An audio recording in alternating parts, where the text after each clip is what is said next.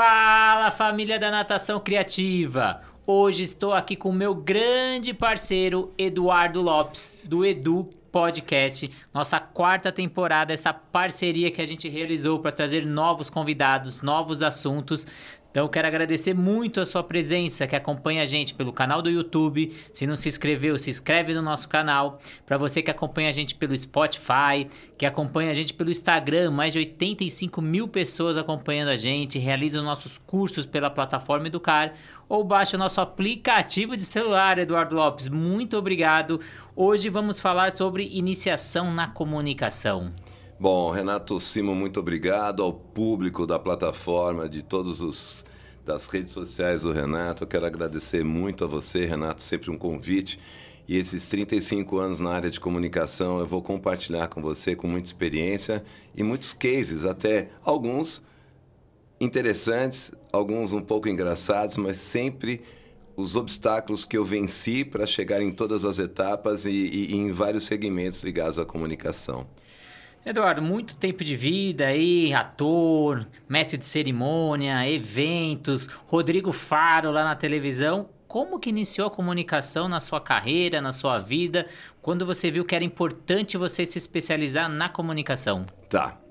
É importante, eu vou até falar com o teu público, é importante você entender, eu quero voltar mais para um, um jovem o jovem que está ingressando na universidade, está começando a, a, despontar no seu mercado de trabalho. Mas lá na outra ponta também, Renato, eu quero me voltar para aquele indivíduo, aquela pessoa que se aposentou. Aquela pessoa que tem os seus projetos dentro da sua mente, que quer trocar essas experiências, fomentar tudo que aprendeu, ensinar pessoas e tem medo de se comunicar. O meu processo de comunicação foi incrível. Eu, eu tive a oportunidade, quando eu comecei uh, o curso de administração de empresas, de trabalhar com um dos maiores comunicadores do país, e, não, e, e, e por não dizer no mundo, na área gastronômica. Ele nada mais, nada menos que Máximo Ferrari. O Máximo Ferrari, guardem esse nome, pesquisem quem é o Máximo Ferrari. É um cara excepcional renomado na gastronomia nacional e internacional, fez grandes amigos, né? Todas as grandes personalidades políticas, profissionais do esporte, enfim, passavam no restaurante máximo onde eu trabalhei por quatro anos. E ele recepcionava as pessoas com aquele sorriso, com aquela simpatia, com aquele approach na entrada, na saída, passava nas mesas e eu ficava olhando para ele. E foi nesse momento que eu comecei a, a perceber a comunicação para mim, como indivíduo. Aí depois eu terminei o curso de administração e fui trabalhar no Grupo Pão de Açúcar, onde eu fui gerente de restaurante, isso mesmo. Trabalhei na área de alimentação durante 10 anos. E eu, Renato, eu me espelhei no Máximo Ferrari e comecei dentro do restaurante da Wells a receber todos os clientes na porta, conhecê-los pelo nome, conduzi-los até a mesa. E esses clientes traziam mais convidados, depois muito mais e muito mais. E o restaurante ficava lotado. E eu fui um case de sucesso no Grupo Pão de Açúcar na época. E um restaurante que não dava lucro, em sete anos, e naquele meu primeiro ano de à frente como gerente no restaurante, como comunicador, né? Uma coisa assim incrível. Nem era nada, não entendia nada de gastronomia particularmente, mas eu, eu tinha me formado em administração.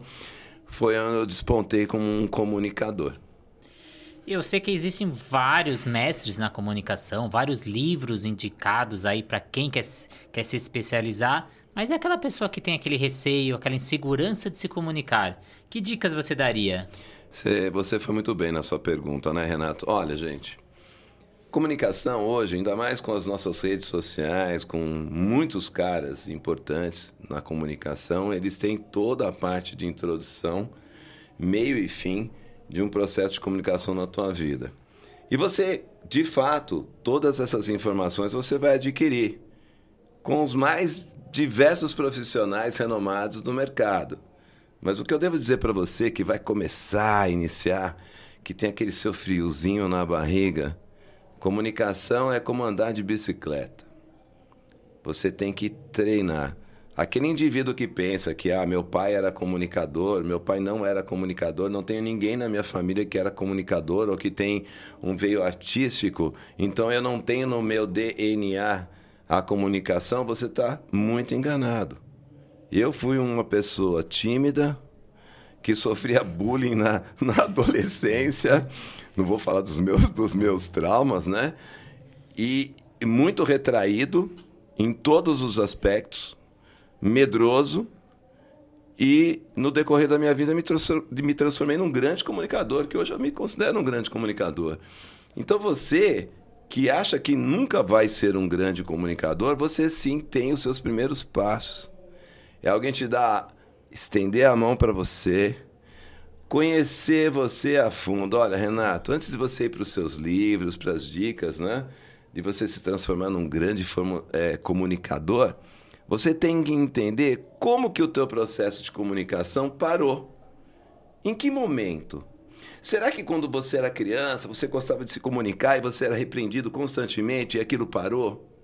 Será que você teve algum trauma na escola, na, na sua casa, na família, onde o teu processo de comunicação foi travado?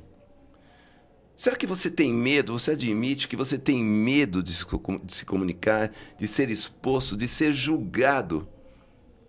Que o maior processo dentro da comunicação não é falar em público, é desenvolver a retórica, os treinamentos de fonoaudiologia, de oratória. Não, não, não, não. O maior processo que você vai enfrentar na comunicação é vencer seu medo. E nesse processo de vencer o medo, você passa por transformações. Você tem que ter, você tem que ter uma pessoa do outro lado que normalmente quem tem um medo nessa área se procura um, um especialista, um terapeuta, um psicólogo, para auxiliar nesse processo e fazer uma busca de onde travou. No meu entendimento, nas minhas eh, avaliações com pessoas que têm esse medo de falar em público, a gente dá um passinho de cada vez. Coloca ela na frente da câmera pela primeira vez, ela vai manusear um texto, ela vai treinar, ela vai falar do medo. A gente vai trabalhar isso de novo. Você lembra daquele programa na Globo que teve o Max Geringer, o Hipólito e mais uma especialista de comunicação, onde pessoas foram selecionadas, oito pessoas, não me lembro, que nunca tiveram a comunicação, que tinham medo de falar em público. E o pessoal fez um treinamento maciço. Eu fiz evento com o Max Geringer. O Max Geringer é uma sumidade. Eu fiz três, quatro eventos corporativos com ele. Eu fiz curso de comunicação e desenvolvimento verbal com o Reinaldo Passadori. Dois cursos de processo de imersão total. Oito dias ali no instituto. Sendo. É, você coloca uma câmera, você filma a pessoa no início, depois, quando ela sai, ela é filmada de novo para ela se ver, né? Como que ela se desenvolveu, como ela saiu assim, muito melhor. Naquele programa da Globo, do Fantástico, inclusive, que era do Fantástico, é fácil, né? O cara ia lá com uma barraquinha de camelô na cidade, ia vender carrinho de, de, de, de, de brinquedo, um tomate, para poder se expor. Tirar aquele medo que ele tem, né? Poxa, imagina você na, na, na feira vendendo algo que você nunca viu para pessoas que você nunca conheceu. Então, esse processo de iniciação além de todo o conteúdo que está disponível, você tem que entender o que de fato acontece com você e saber dos seus medos de por que não falar em público. E você falou aí, vou pegar um gancho seu, que você era tímido, tinha um pouco de receio em muito, falar em público. Muito. Então eu também vou revelar os meus, né? Você sempre faz eu revelar os meus segredos. Então eu também era uma pessoa muito insegura, também uma pessoa muito tímida. Quando eu fui realizar meu primeiro curso na Biorritmo aqui em São Paulo, no Morumbi, eu saio do curso e eu lembro que eu falo, nunca mais eu quero isso para minha vida. Por quê? Porque eu me cobro demais. E eu achava que não, eu não fui tão bem quanto eu deveria, me senti muito seguro. Ah, não, ah, você deu o curso? Dei o curso. E quando eu saio, eu falo, eu não quero mais falar, ficar na frente, falando para 70, 80 pessoas. É, aquele curso acho que tinha 63 pessoas. Falo, isso não é para mim. Você teve medo? Muito, muito medo. Você teve sudorese, essa coisa de... de... Você transparecer, porque olha, entenda que é importante. Quando você vai em eventos públicos, Renato, o que você sentiu ali é comum. É, o medo, a insegurança, puxa, como é que eu estou? Nós somos muito críticos conosco. Não exagere muito na sua crítica, você vai penalizar algo que não se deve. E como é que você, perguntar para o Renato, já que ele trouxe esse case aqui, o, o nosso o experimento hoje aqui. Renato, quando você saiu de lá, os alunos que assistiram o seu curso, qual foi o feedback que eles deram para você? Ah, todos elogiaram, todos gostaram. Depois eu criei um grupo no Facebook e eles colocavam o que eles aprenderam em prática. Então, deu resultado, mas eu falei aquilo não é para mim. Então, Por quê? Eu não dormi a noite anterior, ansioso. Então, teve algumas, alguns contratempos durante o curso. Então, eu falei, não, esse estresse, não preciso desse estresse. O valor financeiro não vale esse estresse que eu passei. Então, eu falei, essa não é minha área. Mas depois a gente vai trabalhando, vai trabalhando em cima. Procura especialistas, como o Eduardo Lopes, que me ajudou muito né, naquela época. E consegui dar essa volta por cima. E hoje posso dizer que eu sou um comunicador também. Excelente. Ainda com algumas falhas, que você vai me ajudar. Mas que nem no meu caso, por exemplo. Eu não gosto muito da minha voz. Às vezes eu vejo vídeo, vejo entrevistas. Precisa ter uma voz igual a sua. Você foi radialista, trabalha com voz, para você ser um bom comunicador? É engraçado, boa pergunta. É, vou falar com o teu público aqui. É. Renato, primeiro que a tua voz é uma voz boa e não existe, gente, uma voz ruim. Ninguém precisa ter uma voz como a minha. E se eu contar o case da minha voz, você vai dar uma risada, né? Eu vou contar. Esse segredo eu vou contar para vocês. Aos 16 anos, na minha época, era o telefone fixo, né? Que era uma coisa. Não existia nada que você imagina, jovem. Não existia nada disso que você tem hoje aqui. Era carta, né? Pelo correio e telefone fixo. Quando eu atendia o telefone em casa aos 16 anos, sempre eu era confundido como uma menina. Eu também. Olha. Sempre. Também. A voz era feminina, né? Dentro no, do, do, contexto do, do interlocutor. Não que isso me trouxesse, mas assim, então eu sempre tive uma voz que nunca, nunca foi expressiva.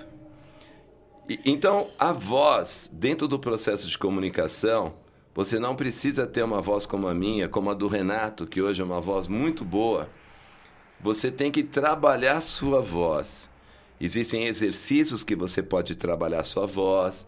Você procura imediatamente uma fonoaudióloga, porque ela vai interpretar qual é o problema que está ocorrendo com a sua voz, especialistas, e você vai produzir uma voz, adequar a sua voz, o seu timbre de voz, à sua comunicação.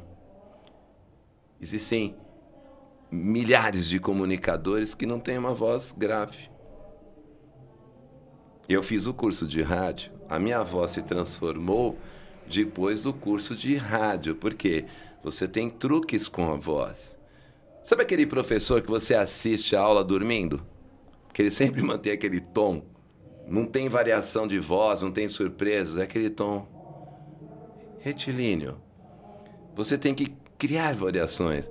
Sabe, eu estou querendo dizer para você que o mais importante dentro do contexto você tem que criar melodia, você tem que criar história, variações. E só para complementar você, quando a gente está muito nervoso antes de uma apresentação, sempre eu tive também, sempre tem aquele friozinho na barriga. O ator vai dizer isso, eu sou ator também, eu já, já senti várias vezes isso. Você tem exercícios de relaxamento que você pode fazer. Atividades físicas, você não vai pegar e malhar uma hora e meia, né? Se matar para liberar endorfina no teu corpo, porque o, o nervoso na comunicação, esse estresse, essa rigidez, é liberado o quê? A adrenalina. A adrenalina produz o um medo. Você tem vontade de fugir. E para combater esse, essa adrenalina, você tem que combater com endorfina, tá? Eu, vou com, eu sei que o público é, pode ouvir isso. Uma atividade sexual antes da comunicação te libera o prazer, né? Então, esse prazer é que atenua yoga, exercícios de respiração.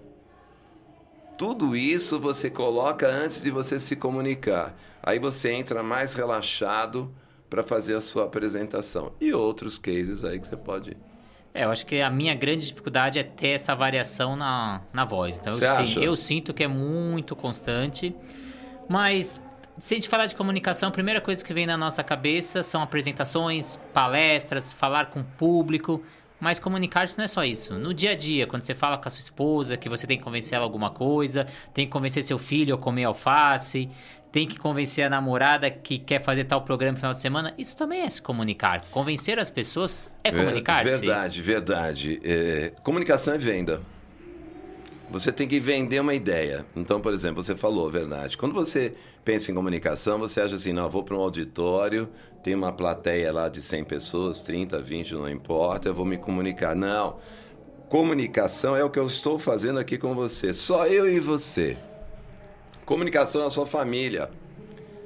Mostrar o que você está sentindo. Apresentar um projeto para tua família. Mostrar o caminho. Fazer com que seu filho dirija-se para o caminho que você deseja, que é o melhor. Na vida corporativa, dizer ao seu chefe ou ao seu diretor que você é capaz de executar aquele cargo está vago convencer a sua futura esposa de que você é o homem ideal.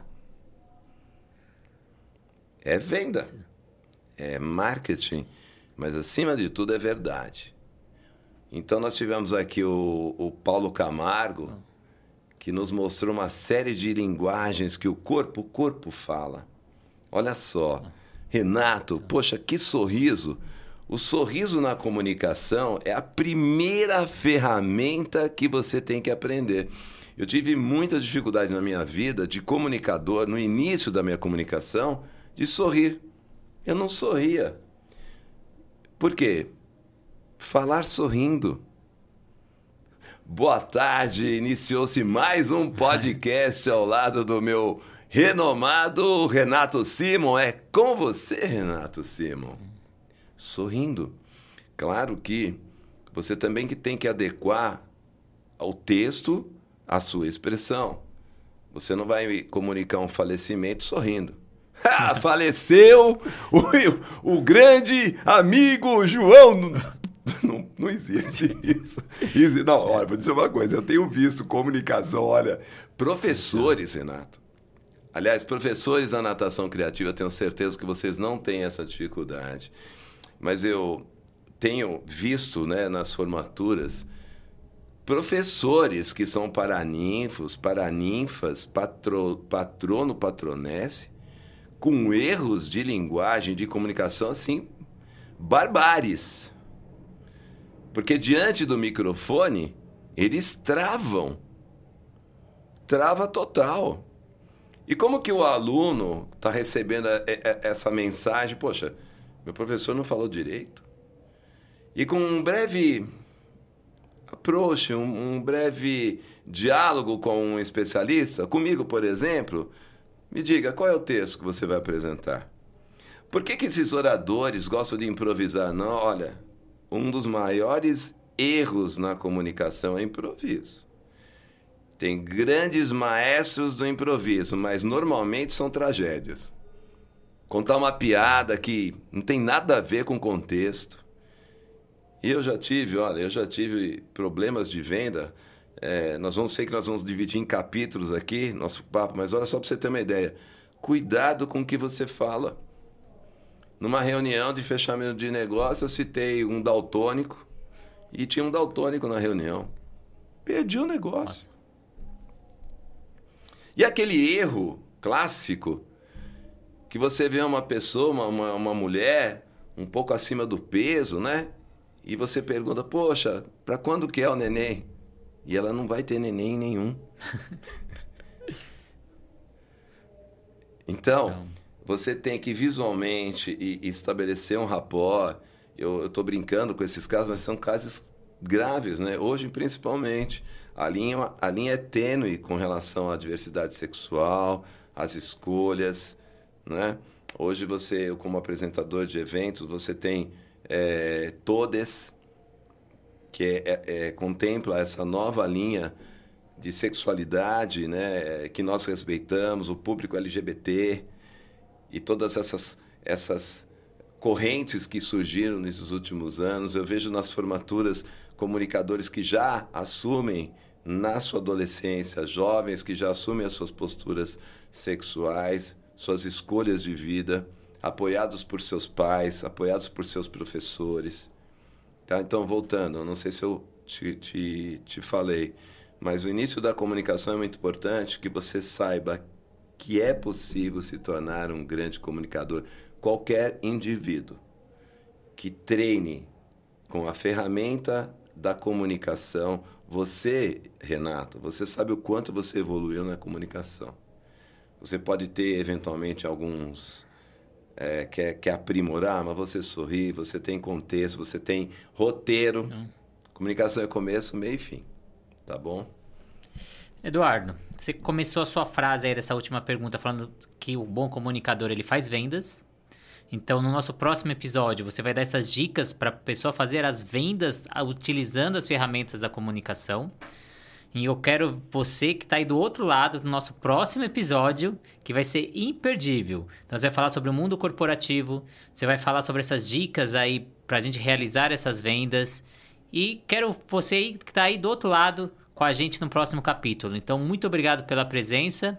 Até o próximo episódio. Obrigado a vocês e no episódio de vendas você vai ver o que, que está acontecendo com o seu negócio. Falta de comunicação ou dicas e ferramentas inadequadas, perdão. Um grande abraço. Grande abraço, até a próxima.